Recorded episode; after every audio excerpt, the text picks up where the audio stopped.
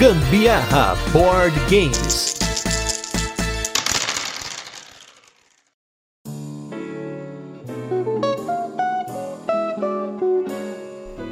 Alguns jogos que de tempos em tempos causam comoção na comunidade, seja pelo seu lançamento, por alguma polêmica ou por rapidamente se tornarem top 100 do BGG. O jogo de hoje está em todas elas. Eu sou Gustavo Lopes. E eu sou a Carol Guzmão e esse é mais um episódio do Gambiarra Board Games. E no episódio de hoje a gente vai falar sobre o jogo Ark Nova. Mas antes a gente vai fazer aquele resuminho de como o jogo funciona, depois a gente tem as curiosidades e por fim a nossa experiência com ele. Mas não sem antes o nosso primeiro bloco de destaques da semana, recadinhos e também o review retrô, que é onde a gente vai falar dos jogos que já passaram por aqui. Primeiramente aqui reforçar para quem não tá ouvindo aí os últimos episódios que para o prêmio Ludopedia 2022 nós estaremos na votação, porém somente na segunda fase. Como só tem oito podcasts concorrendo, a Ludopedia decidiu colocar essa votação só na segunda fase, então se você não viu a gente ou viu a gente, na verdade se você viu a gente nas mídias sociais, que é uma mídia que eu já comentei, para que vocês votem na galera que investe em mídias sociais. Deixa o seu voto pra gente lá pra podcast quando estiver na segunda fase, que a gente também deve avisar aqui quando sair essa votação. E também não deixa aí, olha, esse aqui é um pedido pra gente fazer o nosso episódio 500, o melhor dos melhores, que é se você tem algum momento que você lembra aí do Gambiarra, um momento que você curtiu, alguma coisa engraçada que a gente falou, algum momento que você acha relevante pra gente comentar e reproduzir, o nosso episódio número 500 vai ser uma coleção desses momentos. Então, se você lembra de algum, volta aí no episódio e fala pra gente qual que é o minuto que aparece esse momento pra gente anotar aqui e fazer esse episódio.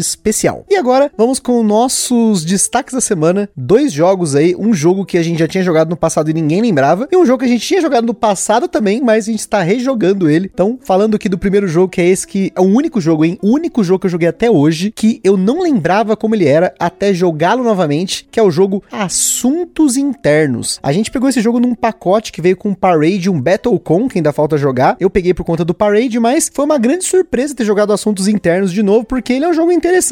Você tem um party game no qual são utilizados números e você quer quebrar o número dos oponentes. Em cinco ou mais pessoas você vai ter times, né? Tem o, o bandido tá disfarçado de mafioso, o mafioso tá disfarçado de bandido. No final das contas são os bonequinhos do anime, é o Raito e o maluco do chapéu. E aí a ideia é que você vai utilizar números e cartas especiais para tentar adivinhar os números, né? Esses três números que são os códigos dos seus oponentes. É um jogo interessante, ele brinca um pouquinho com essa coisa da busca binária, né? É quando você tenta pegar sempre o meio. Eu, pelo menos, jogo assim, né? Vou pegando os miolos, então eu tento pegar extremidades, depois eu pego no meio ali, né? Cada número para tentar descobrir o que, que é o meu oponente e também tá a parte da dedução ali de saber quem tá no seu time e quem não tá. Não sei se ele é tão interessante com menos de quatro pessoas, nunca joguei sem o time. Da outra vez nós jogamos com sete pessoas, que eu não lembrava, mas depois jogando eu relembrei. Jogamos em cinco dessa vez, mas eu achei que foi interessante, foi bem engraçado essa brincadeira aí de ficar acusando o amiguinho. Tem muitos jogos, né, de papel escondido, nesse estilo, né, de times, times escondidos. Eu acho que pelo preço que a gente pagou no jogo, foi uma boa adição, né? É, pega lá no meio, mete em cima, mete embaixo, tudo certo. Acho que não foi essa a intenção, né? Você falou isso. Eu fiquei com vontade de cantar na hora, mas eu tava esperando atravessar a rua. Mas o que, que você quer comentar agora do jogo? Você comentou da música e comentou do jogo. Ai, ai, mas super boa. Não, eu preciso dizer o seguinte, gente. Parece bobinho o jogo, mas tem que ter todo um, um jeito. Você tem que descobrir uma senha, né? Na, na hora de acusar quem que você acha que a pessoa é, enfim. E a minha senha era, acho que era assim, tipo, 8814, né? Eu achei que se eu colocasse os dois números sequenciais, assim, porque no começo você pode escolher uh, alguns números números, né, que, que saem na sua mão. Eu coloquei lá o 8, o 8 e o 14 porque eu pensei, ninguém vai pensar em dois números iguais. Mas fui a primeira a ser eliminada. É raro, mas acontece muito, né? Eu achei que pudesse ser uma boa ideia distribuir no meu caso. Eu acho que eu escolhi, sei lá, 2, 7 e 13, assim, né? Eu ter pegar números distantes, mas depende muito ali de como as pessoas estão te acusando e como elas estão tentando utilizar esses números e as cartas especiais para tentar adivinhar. Mas é um jogo legalzinho, sim. É um party game interessante para adicionar aí. Agora, fazendo esses encontros com mais pessoas, é um jogo que dá para colocar bastante gente na mesa, né? Então, acho que é um jogo para se ter na coleção aqui, pelo menos pra gente aqui. Porque na época, quando eu comprei o Parade, eu achei, ah, vou vender os outros dois, mas eu falei, não, vou jogar os dois primeiro primeiro, aí depois eu vejo o que eu faço, né? Então o Assuntos Internos, por ser um joguinho de caixinha e tal, vai ficar. E o outro jogo é o Tequeno, Obelisco do Sol, jogo que por dois anos seguidos foi tema do nosso episódio de 1 de abril, né? Mas a gente queria jogá-lo novamente. Na época que a gente jogou a primeira vez, eu tinha achado ele um pouco pesado, ele tem várias áreas do tabuleiro que funcionam como se fossem pequenos minigames, elas têm funções diferentes, né? Tem uma área que você constrói estátuas, tem uma área que você constrói oficinas, tem uma outra área que você constrói partes do templo, elas têm várias formas de pontuar, então tem algumas que vão fazendo uma sinergia ali. Então na época eu tinha achado complexo, eu não tinha gostado muito da manutenção dos dados, mas dessa vez que nós jogamos novamente, isso que fazia dois anos que a gente não jogava, eu pelo menos tive uma experiência muito mais fluida. Tudo fez muito mais sentido para mim, né? Foi até mais fácil de explicar. Então é bem curioso como quando a gente fica muito tempo jogando muitos jogos, a gente adquire uma certa experiência para jogar jogos que a gente já tinha jogado antes. Por mais que a gente tinha sido um jogo que fazia tempo que a gente não jogava, na hora de explicar de novo, parece que sabe quando você tá andando de bicicleta. Peguei, putz, olha isso aqui, isso aqui junto com isso, tal, tal, tal. E pra quem não conhece, o Tekken, Obelisco do Sonho, é um jogo no qual você tá construindo, né, um complexo de templos, e aí a ideia dele é como aquele euro padrão, né? Você tem dinheiro, né, na verdade ali não é bem dinheiro, são recursos, né? Tem mármore, tem granito, você tem o pão para alimentar as pessoas, enfim. E você vai usar esses recursos para fazer pontos, né? A ideia é uma salada de pontos. Tem ponto do cutelado no jogo e você vai ter que aprender a otimizar esses pontos, porque tem poucas ações no jogo no total. E aí, pelo menos dessa vez, foi uma boa experiência. Quero repetir o jogo. Cheguei até a cogitar vendê-lo ou trocar. E aí, no final das contas, eu acho que foi bom ter esperado. Eu tenho tentado esperar um pouco, jogar de novo antes de fazer isso, porque pode ser que a primeira impressão tenha sido de um jeito e depois o jogo foi bem diferente. Eu também achei que dessa vez foi um pouco mais simples de jogar. Não fiquei travada igual da outra vez que a gente jogou o Tequeno. Nós dois travamos daquela vez, né? Foi assim, um, um raciocínio que na minha cabeça não entrava, né? Era muito lento aquilo ali para mim. Mas de qualquer maneira, eu ainda não sinto que eu consigo ser tão desenrolada com esse jogo. Sem dúvida, melhorei muito, desenrolei melhor em comparação do que era. Mas ainda assim, tem muito que vir pela frente. Talvez também porque a gente chegou a fazer um cast nesse meio tempo do Tzolk'in, né? Que é outro jogo do mesmo autor, que é o Daniel Tassini. E eu acho que eles compartilham de certos sistemas, apesar de não parecer. A gente vai falar um pouquinho no futuro aí, se a gente for fazer um cast sobre o Tequeno, a gente pode até comparar com outros jogos do Tassini, como por exemplo Teotihuacan também, que é um jogo que eu quero colocar na mesa de novo. Também foi um jogo que a gente comprou durante a pandemia e não jogou mais. Então espero aí que a gente tenha a oportunidade de aprender e jogar de novo. E um jogo que vai entrar aqui no nosso review retrô, que é um jogo que não é tão pesado, mas que ele no começo foi difícil de aprender e depois ele se tornou muito fluido para mim, que é o jogo Luna.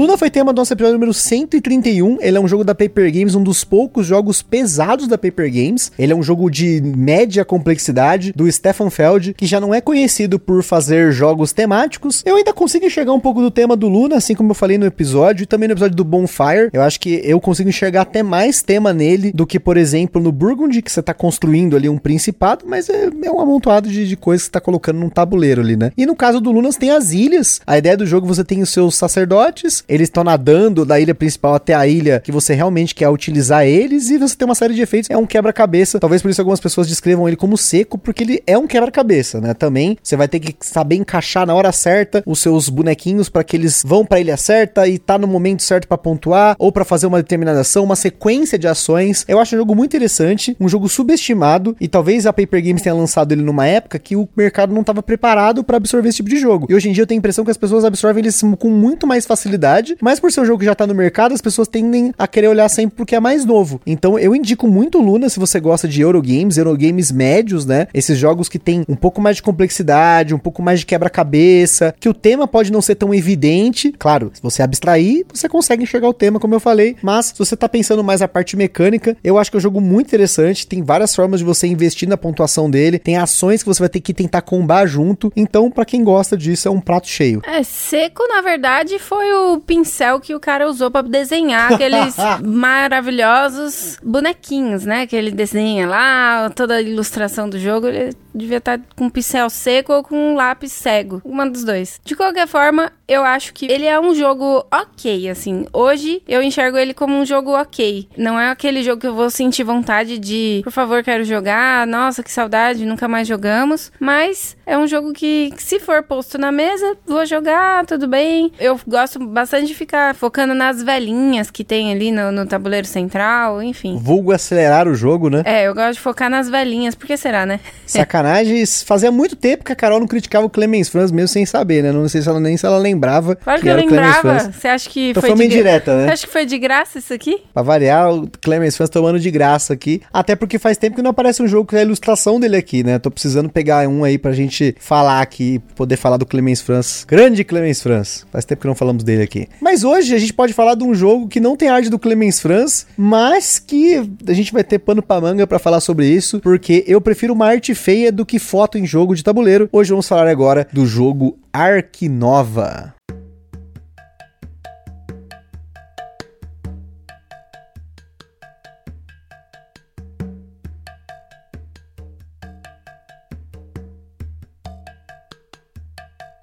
Ark Nova é um jogo para 1 a 4 jogadores lançado no Brasil pela editora Grok, com partidas que levaram em média duas horas na nossa experiência em dois jogadores. Falando de mecânicas no Ark Nova, a gente tem gestão de mão, coleção de componentes, jogadores com poderes variáveis, draft aberto e muito mais. E se você não sabe do que eu tô falando, esse negócio de mecânicas aí, não deixe de ouvir a nossa playlist Mecânica do Dia, que tá aqui na descrição, né, o nosso índice de playlists. Essa playlist vai elucidar muito das mecânicas que a gente fala por aqui. Agora, na nossa escala de complexidade, ele é um jogo 7 de 10, porque apesar das ações serem relativamente simples, elas não têm tantos passos, tantas exceções, as cartas que você usa ao longo do jogo modificam bastante as estratégias e as táticas, principalmente no jogo bem tático, ou seja, ele afeta bastante o planejamento dos jogadores conforme o que sai no mercado e as cartas que você utiliza. Então, a complexidade dele tá muito em você se virar nos 30, que é uma característica de jogos que são semelhantes ao Ark Nova, tem um baralho de cartas bem grande, que você vai ter que fazer ali o seu engine, né, o seu motor girar. Na data em que esse cast foi gravado, o Nova estava sendo vendido numa média de 460 reais, inclusive lá na Bravo Jogos, que para quem é apoiador tem um desconto extra lá. Mas atenção! O Ministério do Gambiarra Board Games adverte: os jogos de tabuleiro, como qualquer hobby, podem acender uma vontade compulsiva de sair comprando tudo. Porém, recomendamos que você não compre por impulso. Sempre procure a opinião de outros criadores de conteúdo, gameplays, formas de alugar ou, caso disponível, jogar o jogo de forma digital antes de tomar sua decisão.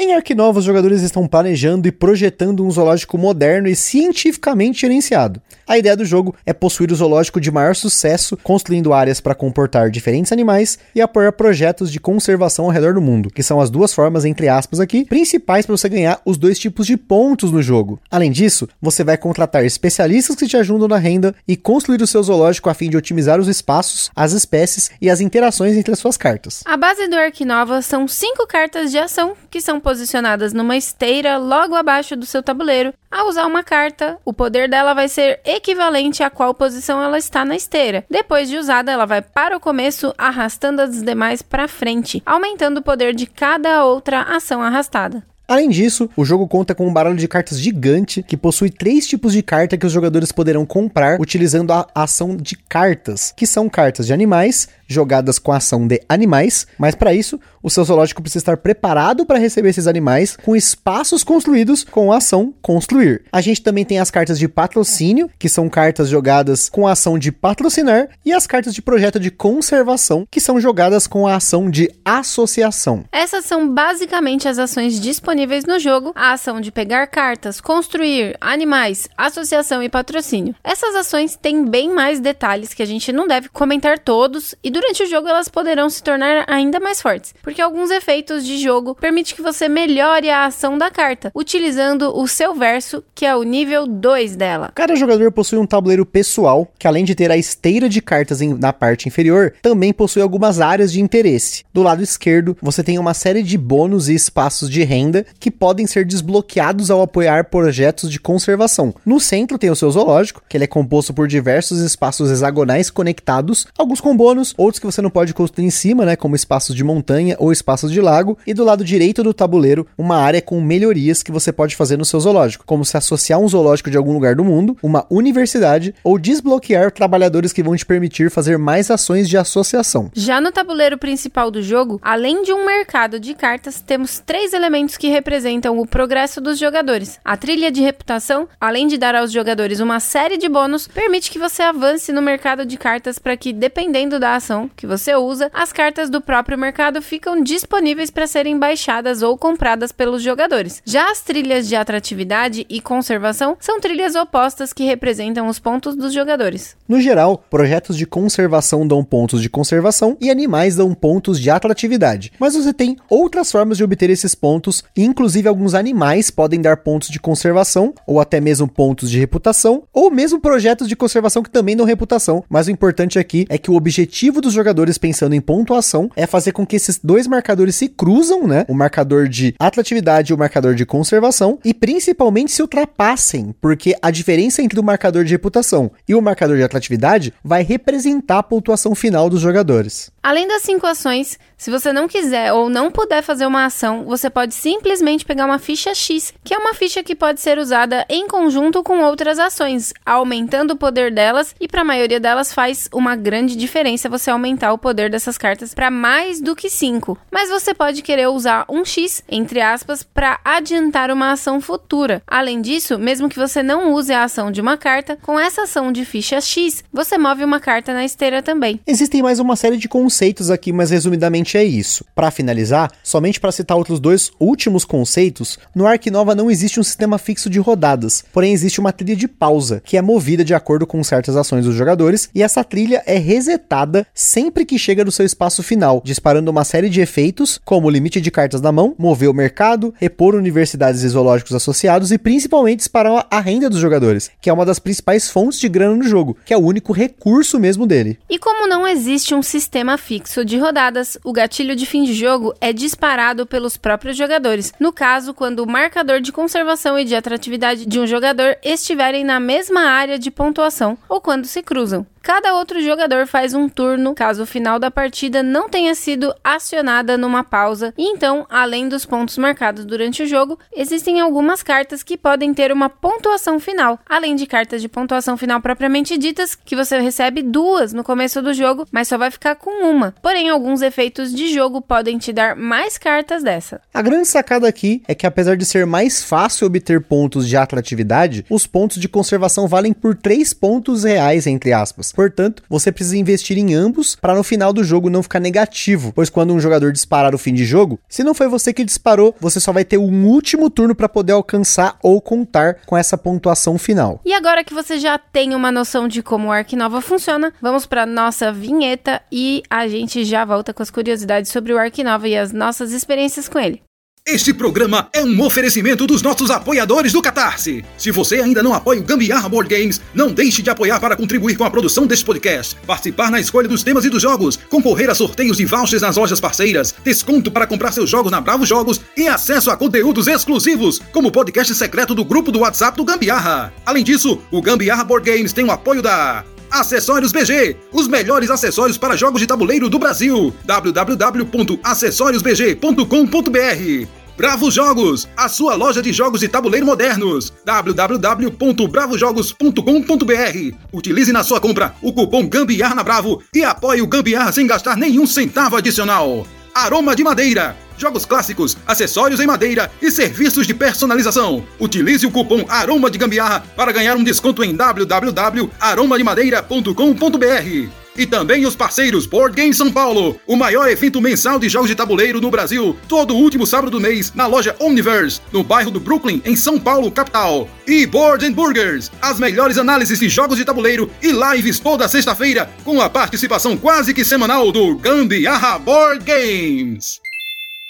E também não se esqueçam de seguir a gente lá no nosso Instagram, que é o arroba gambiarra board games, pra ver mais conteúdos e interagir com a gente. E se curte o nosso conteúdo, compartilha com a galera. E não deixe também de avaliar a gente no Spotify, no iTunes e nas plataformas que você ouve o Gambiarra Board Games. Ark Nova é um jogo do autor Matias Vig, que logo com seu primeiro jogo conseguiu alcançar rapidamente o top 100 do BGG. E na data em que esse cast foi gravado, Ark Nova estava na posição 4 do ranking geral. Além disso, o jogo foi recomendado ao Kennerspiel de e venceu o Golden Geek Game of the Year, o jogo do ano de Portugal, o Asdor, premiação francesa como melhor jogo expert e além de outros prêmios e nomeações. Segundo algumas entrevistas com o Matias, jogos de tabuleiro sempre foram sua sua paixão, ao ponto dele querer criar um jogo que tivesse tudo que ele e o grupo dele gostam em um jogo. Durante um ano, ele passou longas noites trabalhando no jogo antes de mostrar para os amigos, e quando ele e o grupo chegaram ao ponto de querer voltar para jogar o Ark Nova, ao invés de jogar um jogo novo que eles acabaram de comprar, aí o Matias foi atrás de uma editora. A editora alemã Feuerland, responsável por jogos como Banquete Odin e Terra Mística, se interessou pelo jogo, porém a resposta que a editora deu a Matias foi que ele provavelmente encontraria uma editora que publicaria o jogo do jeito que estava, mas que ele poderia alcançar mais pessoas se trabalhassem juntos para desenvolver o jogo. Algumas entrevistas questionaram o Matias sobre o deck de cartas, que como a gente mencionou é bem grande. São 212 cartas entre cartas de animais, patrocinadores e projetos de conservação. Normalmente num processo de edição é comum cortar partes de um jogo que acabam se tornando uma expansão ou mesmo simplificar algumas coisas. Mas o Matias mencionou que na verdade nesse caso foi o contrário. A editora não só achou que teria um apelo ter um deck grande de cartas, como optou por adicionar as cartas da Austrália, que poderiam ser uma expansão. Ele também menciona que um deck de cartas grande como esse é um ponto positivo para o jogo e para sua rejogabilidade, pois essa é uma forma para que você tenha chance de ganhar, mesmo quando você acha que está jogando pior que o seu oponente. Um deck de cartas pode gerar essa variação no jogo e não significa que o jogo é de pura sorte, porque há um balanceamento das cartas, proporção e tudo mais, o que não significa também que o jogo permite que um jogador que esteja jogando mal simplesmente ganhe, mas dá as ferramentas que o jogador precisa para estar sempre atento ao jogo e às suas possibilidades. Como a gente comentou no começo do cast, o jogo gerou uma grande comoção quando foi lançado em Essen em 2021 e logo ele escalou para o topo do ranking do BGG. Ainda assim, ao longo desses dois anos, ele recebeu apenas uma única promo, que é um tabuleiro frente e verso com regras novas que foi incluído nessa primeira tiragem do Ark Nova para compensar o atraso da pré-venda do jogo. E também teve uma expansão anunciada que até a data deste cast não foi lançada, que é a expansão Aquarius, que promete introduzir uma série de novos elementos para o jogo, como novos animais, novas áreas para serem construídas no tabuleiro do jogador, uma universidade parceira nova e novas versões das cartas de ação. Aqui no Brasil, outra comoção, além do atraso da pré-venda do jogo, foi relacionada à qualidade do jogo. Logo que as primeiras cópias foram entregues, circularam algumas fotos de peças de cartonado descolando, cartas fora do centro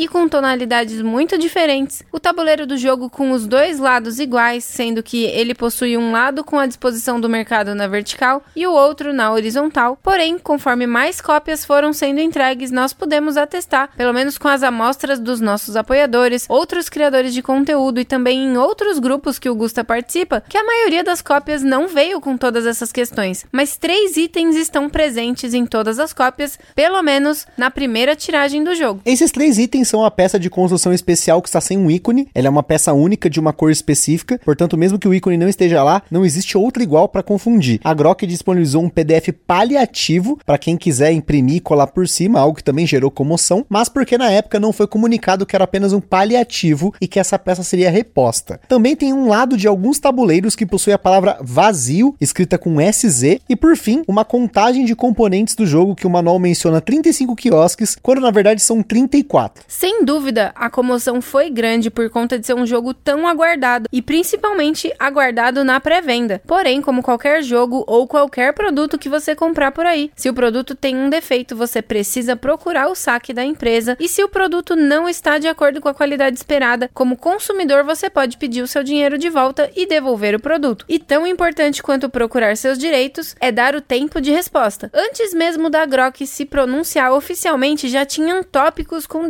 dezenas de postagens na Ludopedia e até no BGG, mensagens para Capstone, que é a editora que geralmente distribui os jogos da Fireland em inglês, mas que no caso não é a editora responsável pela licença, não tem nada a ver com ela. Teve até críticas, gente, aos criadores de conteúdo em si, que primeiro a galera tava reclamando que não tinham se pronunciado, mas muita gente nem tinha recebido a sua cópia. Depois a Grok fez questão de mandar para o maior número de criadores com alcance para mostrar o jogo e avaliar. Mas aí se o criador de conteúdo recebe, não importa o que a gente fale aqui, vão dizer que a gente tá passando pano, ou melhor ainda, passing the cloth, como colocaram lá no BGG. Eu não posso falar pelos outros, obviamente, mas por mim, quem me conhece sabe que o Ark 9 estava na minha wishlist desde 2021. Tem uma prova online disso, se vocês quiserem ver, lá no YouTube. Balada BB Top 10 Hypes de S em 2021. Em 1 hora e 17 minutos, eu começo a falar que o meu top hype para aquele ano era o Ark Nova muito antes do jogo ter tido esse boom todo. Eu também tentei comprar o jogo pelo Tendamia, tentei trazer de fora. Era para eu ter pego uma cópia emprestada com o pessoal da Bravo pra gente fazer um episódio para vocês, mas eu acabei não pegando por falta de tempo mesmo. Então, se você tá ouvindo Gambiarra pela primeira vez, saiba que sim, nós fazemos reviews de jogos que a gente recebe em parceria. Mas existe uma curadoria para os jogos que entram aqui, justamente porque a gente tem uma linha editorial, um gosto que a Carol tem, que eu tenho. Então, se você acha que muda alguma coisa ter recebido, pegar emprestado, se eu comprei, se foi a Carol, se eu ganhei de presente, se, enfim, que seja, sem dúvida eu recomendo que você ignore tudo que a gente vai falar aqui daqui para frente, porque daqui para frente é só experiência, que é para mim independente de por onde veio o jogo. E já puxando o gancho pra gente falar das nossas experiências, a gente segue falando sobre os sleeves. E lá no Ark Nova, você simplesmente tem 255 cartas tamanho 63,5 por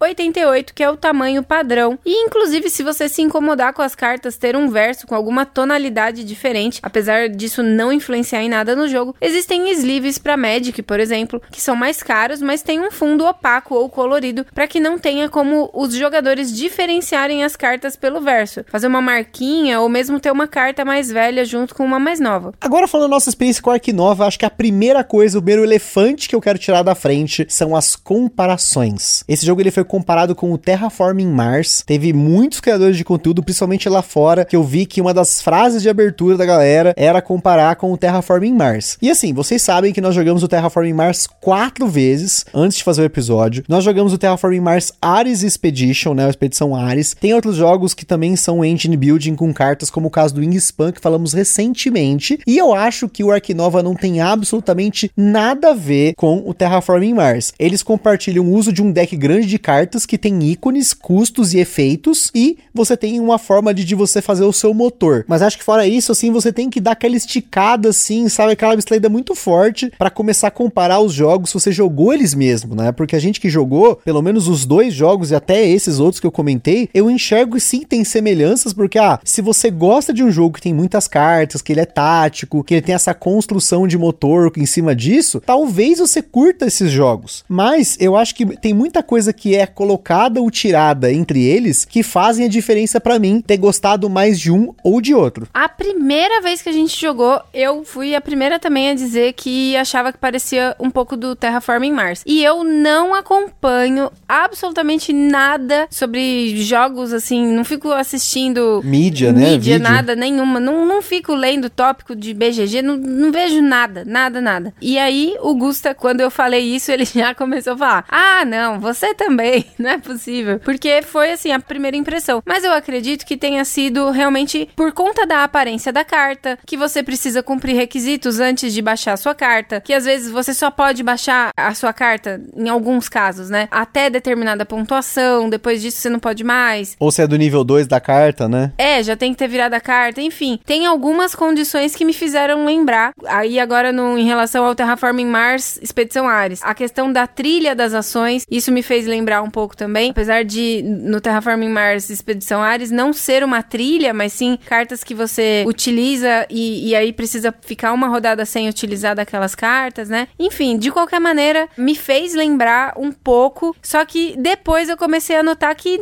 realmente não tem nada a ver. Quando você joga o jogo mais vezes, você começa a perceber que é, é bem diferente o, o cenário do, do jogo em si, assim. Inclusive, você começa a entender que tem um sentido diferente cada uma das ações, cada uma das coisas que você tá fazendo, né? Não tem aquele negócio de você ficar igual no Terraforming Mars, que você precisa ficar gerindo recursos tal. Num, uma outra coisa, assim, que a única trilha que você compartilha com o seu amiguinho é quando você faz ou a, a ação de patrocínio utilizando da, da parte onde vai subir ali naquela trilhazinha na, no cafezinho, ou quando você compra cartas que automaticamente essas, essa trilha anda também, que aí é onde vai reiniciar um, uma nova. É, onde, onde vai limpar aquele tabuleiro onde tá alocando seus trabalhadores, onde vai voltar para você, onde você vai receber a sua renda de novo. Então, eu entendo que agora, tendo jogado o Ark Nova várias vezes, eu consigo perceber que não tem absolutamente nada a ver com o Terraforming Mars. O que você vai lembrar sempre é realmente que as cartas são muito parecidas. Inclusive pela descrição que tem embaixo, né? Que ele sempre faz uma descriçãozinha do que você vai pontuar ou como você vai pontuar, enfim. Que inclusive eu até comentei, né? Em outro cast aí que a gente falou do destaque da semana como Ark Nova, que é muito comum, né? Ter jogos de cartas que usam esse padrão de carta, né? Tem um títulos, tem ícones. O Wingspan, por exemplo, é um caso desse, né? No Magic você tem cartas, tem custo em cima, ilustração no meio, texto embaixo, né? É muito comum isso, né? E a Carol falou sobre o sistema de ação dele. Eu achei que o sistema de implementação dele é muito genial. É um quebra-cabeças que eu achei muito interessante, que você tem essas cartas numa trilha e conforme você vai usando essas ações, elas vão ficando mais fortes ou elas voltam pro começo ficando mais fracas e você tem o X para poder mitigar a posição delas, mas é um quebra-cabeça muito interessante para mim. Já no começo do jogo, na primeira rodada, apesar da carta animais estar tá do lado esquerdo, né, ela sempre tá na ação número 1, um, as outras cartas ali você vai ter que se virar conforme você vai pegando, que inclusive é um aspecto muito tático do jogo. Ele é um jogo muito mais tático do que estratégico. Você até pode ter uma ideia de caminho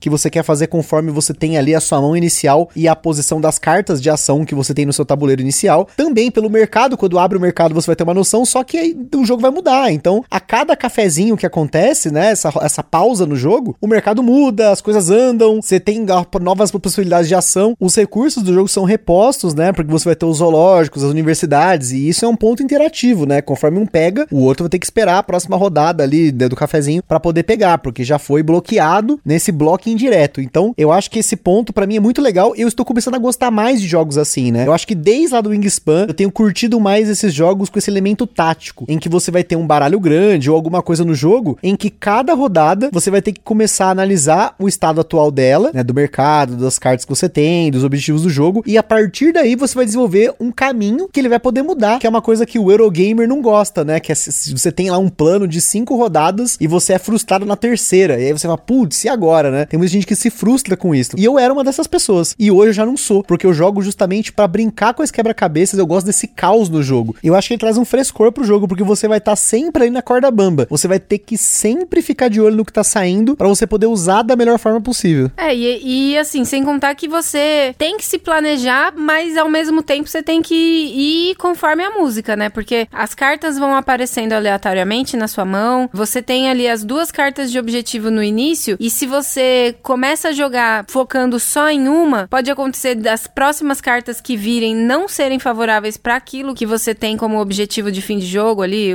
né, a carta de pontuação, enfim, de final de jogo, assim como pode acontecer de você desprezar cartas que aquele primeiro um dos objetivos que você estava recusando fazer, talvez que você estava preferindo já, já planejando descartar ele depois, começar a vir cartas só voltadas para aquele tipo de objetivo e aí você tem que trocar tudo no meio do caminho. Então, fazer combinhos também é uma coisa legal de, de tentar ser feita, mas dá um trabalho do caramba fazer isso, porque muitas vezes você não é favorecido, tem uma sorte ali, mas não é só sorte, porque realmente tem coisas que você precisa organizar durante todo o seu trajeto, toda a sua, montagem do seu zoológico ali, e não é simplesmente ficar esperando a oportunidade chegar. Você tem muitas vezes que criar a sua própria oportunidade ali, né? E esse é um ponto importantíssimo que talvez seja um ponto negativo para você, porque ele é um jogo que vai ter análises parálises. Ele é um jogo que tem bastante detalhe, e como a Carol falou, às vezes não tem um caminho viável. Você também não pode se prender a um caminho, especialmente da sua mão inicial, né? Né? O próprio manual do jogo fala. Tenta manter uma carta de patrocínio na sua mão inicial. Alguns animais têm um custo baixo e sem condições, porque eu já vi relatos de pessoas nos grupos comentando: ah, a pessoa se deu mal porque quis segurar a carta forte no começo e não conseguiu baixar a carta. Gente, você tem que desapegar. Na minha primeira partida, eu peguei a tartaruga das Ilhas Galápagos na minha primeira mão. Ela é uma carta que exige que você tenha dois animais da América e você tem que também ter 30 dinheiros, tem que estar tá um, é um. Ela ocupa um espaço grande, enfim. É uma carta super difícil de baixar, mas eu queria ter baixado ela. Só que na minha primeira mão, na minha primeira partida, eu falei, gente, eu tenho que desapegar dessa carta de cara. Porque eu sei que eu não vou baixar ela tão cedo. E na última partida, ela saiu para mim já no final do jogo. E eu finalmente baixei ela, né? Fui, fui feliz, né? Era um objetivo depois da partida baixar ela. Porque foi uma partida que eu comecei a ver que tinha muito réptil no mercado. Falei, meu, eu vou investir um pouco nesses répteis e tentar fazer um combinho com eles. Então é muito disso no jogo. Você tem que experimentar as coisas. Mas ele vai ter esse efeito frustração e também esse AP, né? Se você ficar focado numa coisa e não querer mudar isso ao longo do jogo. Você não reagir ao jogo, que é uma coisa que muitos jogos fazem, né? O próprio autor do jogo é apaixonado por Magic the Gathering e ele cita o Magic como uma inspiração. Você tem diferentes habilidades nas cartas lá, você tem aquela habilidade que é banho de sol, que você vende carta da mão e geralmente isso aí é uma habilidade que tem nos répteis. Você tem lá as cartas que interagem entre si, que são os pássaros, os próprios répteis, tem os animais que são os animais lá de os pets, que eu esqueci o nome, acho que é do zoológicozinho. Como você lembra como era o nome do que é aqueles É o Minizu, Minizu. né? Inclusive, foi o único tipo de animal que eu não vi vantagem em baixar nas minhas partidas, mas eu acredito que tenha vantagens aí dependendo do que você tá fazendo no jogo. E até nessa variedade, a gente tem também os tabuleiros de jogo, porque a gente fez questão aqui de jogar a primeira partida com o tabuleiro básico, que é o tabuleiro A, se eu não me engano, ou zero. Depois a gente jogou com o outro deles, né? Eu acho que é o A primeiro, depois o zero, e aí a gente começou a usar tabuleiros diferentes, inclusive com o tabuleiro da promo. Eu usei um tabuleiro da promo que você tem algumas áreas demarcadas no seu tabuleiro e você quer baixar animais de determinados continentes daquela demarcação para você ganhar um bônus. Então, eu acho que esses tabuleiros, assim como o Castles of Burgundy, a Carol até pode comentar também, o Burgundy, ele tem um monte de tabuleiros assim, que tem a disposição das coisas diferente. Eles não são tão diferentes quanto no caso do Ark Nova, que tem um poder específico, mas eles têm essa variação de posicionamento que me lembrou, né, o Castles of Burgundy, que é um jogo que eu adoro. Então, ter essa variedade de tabuleiros trouxe para mim um frescor para as partidas, porque você começa um pouco diferente, você foca em áreas, você começa por um lado, por um outro, você tá. Então, assim, é um jogo que ele tem tanta coisa interessante que ele me atraiu muito. Eu já, já posso dizer aqui que eu gostei muito por ter esses zoológicos diferenciados, por ter um deck de cartas que você tem um balanceamento entre elas, mas que elas têm diferentes tipos de animais que vão influenciar na partida. Eu acho que toda a partida que a gente jogou, eu investi em coisas completamente diferentes, apesar de ter feito algumas coisas que eu queria fazer igual, mas a Carol, por exemplo, não fez nada do que eu fiz, assim. Então, é um jogo que ele te dá muitos caminhos para você fazer as coisas que você quer fazer, justamente porque você tem os pontos de atratividade e os pontos de conservação, que são duas coisas que você vai ter que focar no jogo, de preferência de uma forma sinérgica, para você não pontuar negativo, né? É, pra mim não tá tão claro assim, de que pareça tanto com o Burgundy, não. Porque o, o tabuleiro do Ark Nova, ele tem muito mais relação com os bônus que você recebe imediatamente quando você posiciona um cercado em cima daquela área de bônus, né? Já no Burgundy você tem realmente ali é, as divisões da cidade, fazenda, parte das tecnologias lá, tudo um pouco mais distribuídas, diluídas entre elas, assim, que isso facilita pontuar mais rápido, talvez em cima daqueles tipo de terreno, né? Eu não sei, eu não achei que parece tanto, não. Ah, é, é um passo a mais o do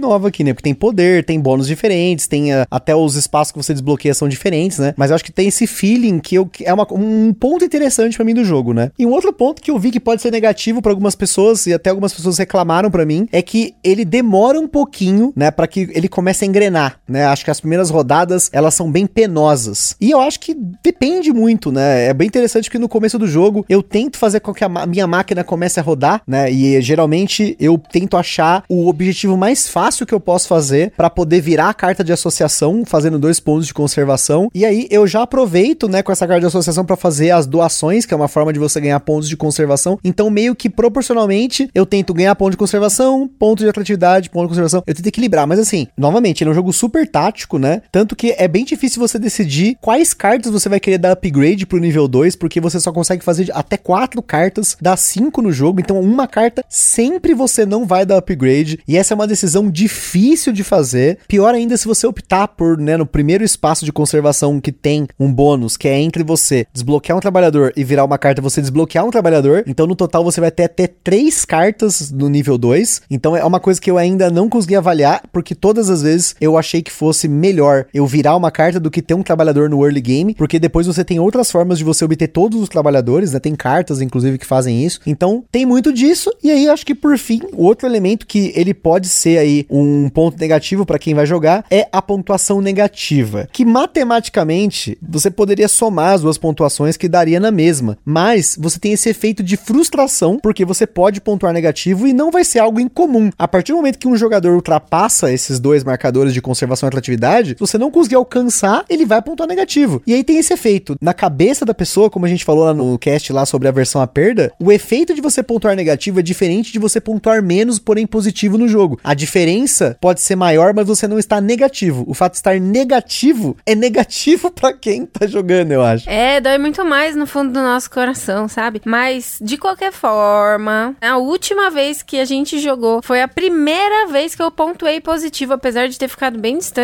da pontuação do Gusta. Ainda assim, pontuei positivo. Mas eu acredito que o mais comum realmente é pontuar negativo. Porque a partir do momento que o primeiro jogador ultrapassa, significa que aquele cara já vai pontuar positivo. Agora, os outros que se danem, só tem mais uma rodada. e aí você fica, caramba, eu tinha um combo maravilhoso pra fazer. E aí, que nem da última vez que a gente jogou, eu, meu, eu tinha muitas coisas maravilhosas que eu ia fazer. Eu ia pontuar super bem depois se eu conseguisse fazer mais duas rodadinhas. Entendeu? E não consegui. É raro, mas acontece muito, gente. E acho que pra finalizar aí, se você dispensou esse jogo por conta dessa polêmica com a qualidade dos componentes, pelo menos a nossa cópia tá numa qualidade muito legal. É uma caixa resistente. Você tem bandejas para você colocar as peças que você só tira a tampinha e coloca na mesa. O nosso tabuleiro veio certinho, ele não tá empenado, ele tem os dois lados diferentes. As cartas, sem muita carta, é pouquíssima diferença de tonalidade de uma carta para outra que eu enxerguei, mas como a Carol fala, é porque eu sou virginiano, porque eu encontrei em mais outros 10 jogos que a gente recebeu recentemente diferença de tonalidade do verso das cartas, mesmo que seja mais sutil ou menos sutil. É uma coisa que eu não reparo tanto, mas depois do Ark 9 eu comecei a olhar, reparar mesmo, comecei a identificar isso em um monte de jogo. Mas você pode estar achando que eu estou passing the cloth aqui, né? Então, ateste a qualidade do jogo, né? Com certeza a Grok já deve ter enviado aí para um monte de gente. Eles estavam também comentando na live lá que o Rafa, né, da Grok, falou que ele vai mandar cópias para lojas para que você possa ir lá e ver o jogo na sua mão para você atestar a qualidade do jogo antes de deixar o jogo passar, porque gente, assim, o Ark 9 ele não só ele cumpriu com o que eu achava que ele ia, né, cumprir, mas ele superou as minhas expectativas. Eu acho que se eu fizesse um top 50 de novo, ele entraria estaria no top 50, com certeza. Eu acho que eu tive experiências excelentes com o jogo. Ele tem um monte de coisa que eu gosto nesses jogos. Criação de motor ali e tudo mais. O tema é bacana. As cartas, a única coisa aí é que elas não têm ilustrações, são fotos com filtro. E eu odeio isso. Reclamei disso no Sobrevivência na Amazônia lá atrás. E reclamo de novo aqui também. Seria muito mais bonito se fosse ilustração, mas eu entendo que seria caro pra caramba você ter um ilustrador fazendo essas ilustrações, tipo que nem é o caso lá do Wingspan, né? Com a Beth Sobel e outras ilustradoras, a Natália Rojas, tá?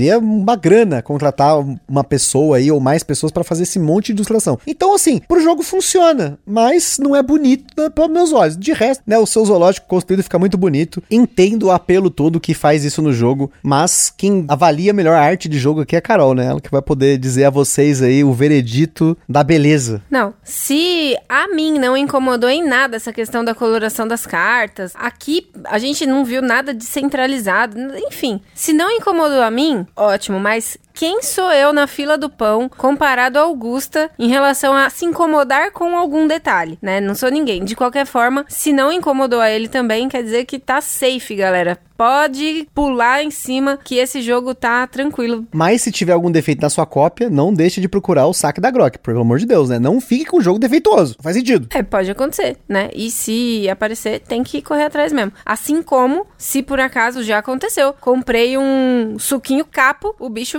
veio inchado, parecia um sapão. Eu precisei abrir um saque, pô. O negócio tava inchado, devia estar tá com, com doença lá dentro, sei lá. De qualquer maneira, fiz meu contato, a gente recebe de volta. Mas o que eu preciso falar é que não me incomoda também que as cartas sejam com imagens reais dos animais, porque eu acho muito bonito ver esses animais, assim, é, as fotos reais dele mesmo, deles mesmo, porque são animais, alguns até muito diferentes, coisas que a gente nunca ouviu nem falar. Tem uns bichos completamente fora do que a gente via lá nos livrinhos de ciências da escola e nossa, coisas muito diferentes. E eu acho super legal. Eu acredito que alguns desenhistas conseguiriam representar, mas a gente ia sempre ficar, ah, será que é assim mesmo, né? E aí, no fim, ia procurar no Google para saber. E ali já tem a fotinho e eu achei legal. Coloca, inclusive, o nome científico do animal para dar ainda mais valor àquela carta, né? Mostrar que não, não viemos aqui para brincar, somente para jogar. Eu achei ótimo. Então, gente, novamente, não sei se eu pularia, como a Carol falou, em cima do jogo, porque você vai estragar o jogo aí, não pode reclamar. Procure jogar o jogo em algum lugar, se você tiver acesso com algum amigo, alguma loja aí. E se tiver na loja lá para você ver o jogo, veja antes de comprar, né? Acho que é sempre importante. Unboxings não vão faltar, porque só na semana que a, Grok mandou, apareceram uns 15 unboxings no YouTube. Eu de curioso lá assisti um monte, assisti lá no Covil, no Rainbow Meeple, no Boards Burgers. Teve um unboxing lá no Jogada Histórica, que a galera tava falando que ele tava passando pano e ele tinha comprado o jogo, teve que mandar a nota fiscal pra pessoa para provar, né? Enfim, é muito maluco como a nossa comunidade reage a certas coisas, mas novamente eu entendo uma, a, a, comoção que foi, porque é um jogo que tava super esperado. Eu, por exemplo, tava esperando há muito tempo, porque é um jogo que é dependente de idioma, né? Ele tem muito texto, então teria que ser uma edição em português. E eu acho que o, a edição da Grok, sem dúvida, tá bem bacana. E espero aí que você procure outros reviews, né? Outras opiniões aí, para que você possa decidir se o Ark Nova é um jogo para você. Mas é isso aí, pessoal. Espero que tenham gostado desse